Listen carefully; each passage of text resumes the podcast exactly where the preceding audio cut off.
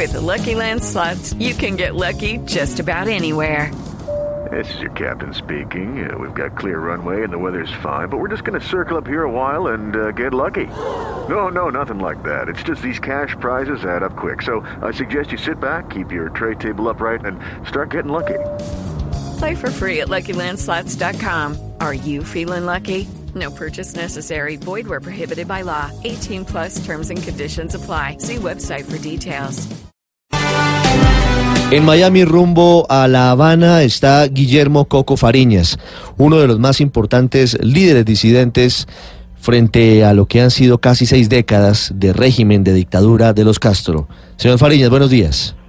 Ah, buenos días, ¿cómo ando, Pina? Gracias por atendernos. Señor Fariñas, eh, estamos hablando, antes de ir al fondo de lo que significa el nombre del nuevo presidente de Cuba, de Miguel Díaz Canel, sobre un episodio que está ocurriendo hoy en Colombia. Y no lo voy a poner a opinar porque es un tema interno y político del país, pero sí quisiera que nos contara su experiencia hablando de lo que ha sido su lucha por medio incluso de huelgas de hambre. En Colombia, un exintegrante de las FARC, que es Jesús Antrich, completa 14 días en huelga de hambre. Usted ha, ha emprendido varias de esas iniciativas.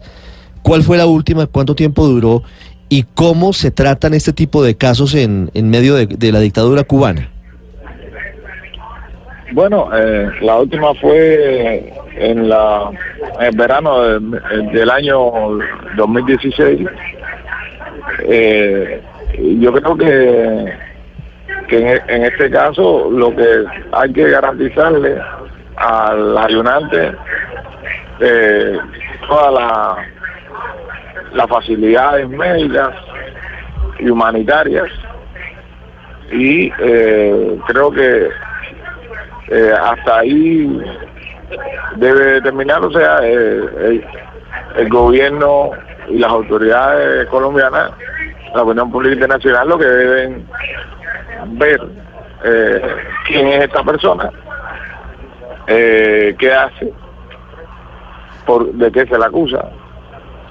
Porque, por ejemplo, eh, en el caso de nosotros hemos sido arrestados y no nos declararon gol de hambre porque damos una opinión. Eh, no ejercemos la violencia. Eh, haría, haría falta saber si él hizo eso o, No, claro. o no. Los casos son distintos. Eh, usted, eh, en la última huelga, tengo entendido que estuvo 54 días sin probar bocado. ¿Decidió levantarla en forma voluntaria o hubo algún tipo de intervención del Estado? Bueno, eh, lo que hicieron fue eh, que crearon una página falsa del Parlamento Europeo y eh, dieron a entender que todo lo que yo había comenzado a exigir eh, se me iba a conceder a través de una eh, ley que se iba a hacer ahí en el, en el seno del Parlamento Europeo y cuando nosotros vimos que eso iba a significar un triunfo para la causa de la democracia de Cuba, entonces levantamos la huelga. Después nos enteramos que era falso. Es decir, usted fue engañado para levantar la huelga de hambre por el régimen Sí. de Cuba. Sí, indiscutiblemente por los oficiales de, de la Seguridad del Estado graduados en la Universidad de Ciencias Informáticas de La Habana. Qué historia. No conocía esa parte de, de cómo Señor- terminó su huelga de hambre en 2016. Señor Fariñas, ¿y es muy difícil, eh, a veces se quiebra la voluntad en las huelgas de hambre o en la medida en que pasan los días se fortalece? Bueno, mi experiencia personal, yo creo que eh, mis, mis días más difíciles son los cinco primeros días, que es cuando el cuerpo me pide comer. Ya después uno entra en un estado fisiológico de, autofobia, que ya el, cuerpo no te pide comer, ni tienes hambre, porque eh, él se está auto comiendo a sí mismo. Y eh, hay un momento a partir de los 12, 20 días que el cuerpo eh, del ayunante, en el caso mío, eh, me comienza a flotar, o sea, no comienzo a sentir desde los dedos hasta más o menos el estómago, ya no siento el cuerpo y me siento como si flotara. ¿Usted volvería a emprender una huelga de hambre? Bueno, si el gobierno cubano me da el motivo para eso, perfectamente. O sea, eso es un método de lucha, está dentro de los 198 métodos de lucha no violento, escrito por el profesor Jim Carr en su eh, libro de la dictadura de la democracia y por ese manual es por el que nosotros nos guiamos para hacer eh, la lucha no violenta. Señor Fariñas, después de la huelga de hambre, ¿su cuerpo quedó afectado de alguna manera? ¿Le quedó una gastritis permanente? ¿Tiene algo que le haya dejado esa huelga? Bueno, sí, yo tengo dos cosas, eh, diríamos que hasta tres, fundamentales. O sea, lo más peligroso es que tenemos un, trombo de una huelga de hambre en 2010, cuando salieron los 116 presos políticos. Eh, lo tengo en la conferencia de la subclaudia y la yugular izquierda. Está ahí. El día que se desprenda, simplemente no llegaré al hospital vivo. También tengo una deformación de las válvulas eh, del corazón, porque al ponerse más pesada eh, la sangre, las válvulas tienen que readaptarse y esa secuela siempre queda. Y tenemos una pulmonopatía eh, generalizada de por vida. ¿En qué momento empiezan las alucinaciones en una huelga de hambre? Bueno, en el caso mío, yo no me recuerdo haber tenido nunca alucinación. A mí lo que me da es por dormir mucho. Mucho sueño ante la debilidad por, una huelga de hambre como estas. Señor Fariñas, quiero cambiarlo de tema y quiero preguntarle por eh, el motivo original de esta charla. Usted conoce a Miguel Díaz Canel, fueron compañeros de juventud, estudiaron juntos. Eh, desde esa perspectiva, ¿Qué significa hoy para los cubanos que él asuma la presidencia en reemplazo de Raúl Castro? Bueno, sí, o sea, nosotros hemos eh, tenido relaciones con Miguel Díaz Canel en cuatro ocasiones. O sea, en la primaria, cuando ambos practicamos baloncesto, en un área deportiva que se llama el, Palacio de los Pioneros, él siempre una categoría por encima de mí porque él tiene 58 años, tengo 56. Después coincidimos en los Camelitos de Santa Clara, o sea, la Escuela Militar Camilo en Fuego, una escuela de precadetes para hacerse oficial de, la Fuerza Armada Revolucionaria. Eh, él se fue para la vocacional, hizo 11 y 12 en la vocacional y después eh, ya se tomó su vida de, escolta de Fidel, escolta de Raúl Castro, ya se metió en esa en la, vida política.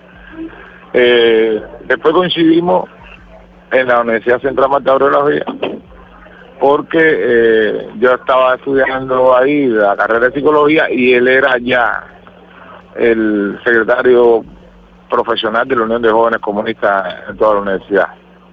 Y bueno, después hemos coincidido eh, en cuando yo estaba en huelga de hambre, en el 2005, eh, se produjo un, apagón porque, porque se averió la planta de emergencia del hospital donde yo estaba ingresado haciendo una huelga de hambre y él visitó a todos los eh, pacientes y a los acompañantes y bueno, entró al lugar donde yo estaba, me, saludó, me preguntó cómo estaba, eh, le pregunté a los médicos cómo estaba mi salud, bueno, siguió con todos los otros.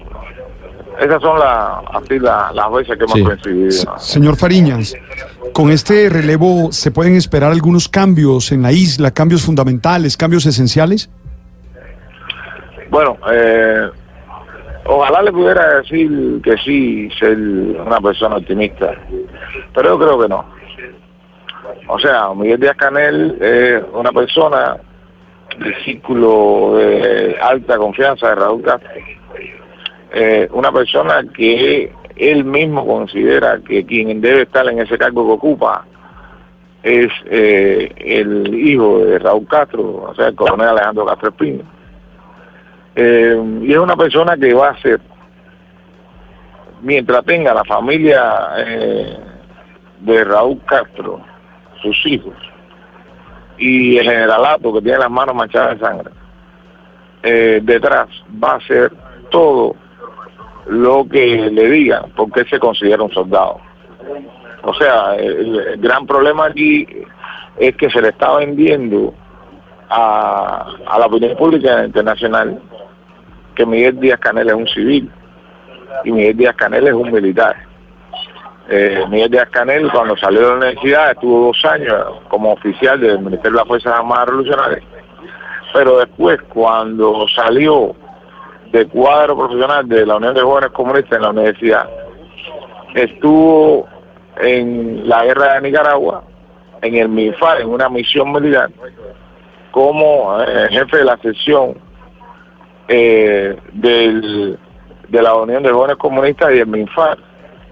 Eh, ahí fue donde conoció a Alejandro. Y de, de, ahí proviene la amistad de ellos.